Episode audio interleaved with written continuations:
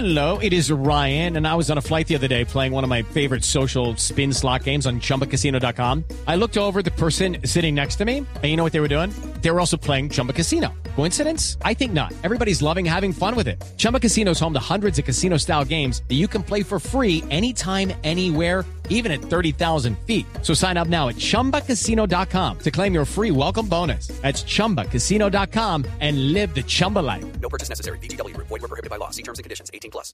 hablar de historia y hablar con expertos, con gente que sabe. Les cuento que Thomas Alva Edison un día como hoy, pero en 1877, realizó la primera grabación de una voz humana. Eso, por supuesto, eh, es lo que ha derivado en cosas tan tecnológicas como lo que vemos hoy, como la radio. Y para esto vamos a hablar con la experta, con la doctora Cabal.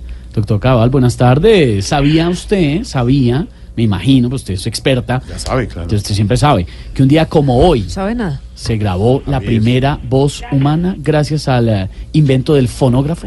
Pues claro que sabía. Aquí el iletrado es usted. Oh, pero Un día como hoy, en el año de 1877, se grabó la primera frase y yo tengo, oiga, yo tengo la primicia de cuál fue esa primera frase que dijo una señora que ya estaba entradita en años. Ah, entradita en años, no me diga, ¿y cuál fue esa frase? ¡Ah! me dice mi amor.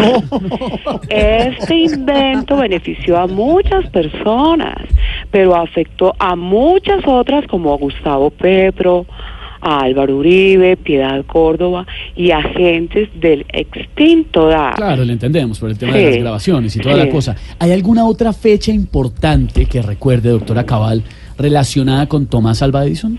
Por supuesto, recuerde que aquí el ignorante es usted. Pero, pero cálmese, baje los taches. Si no me falla la memoria, fue 31 de abril de 1880 cuando Tomás Alba Edison se le cayó el pelo.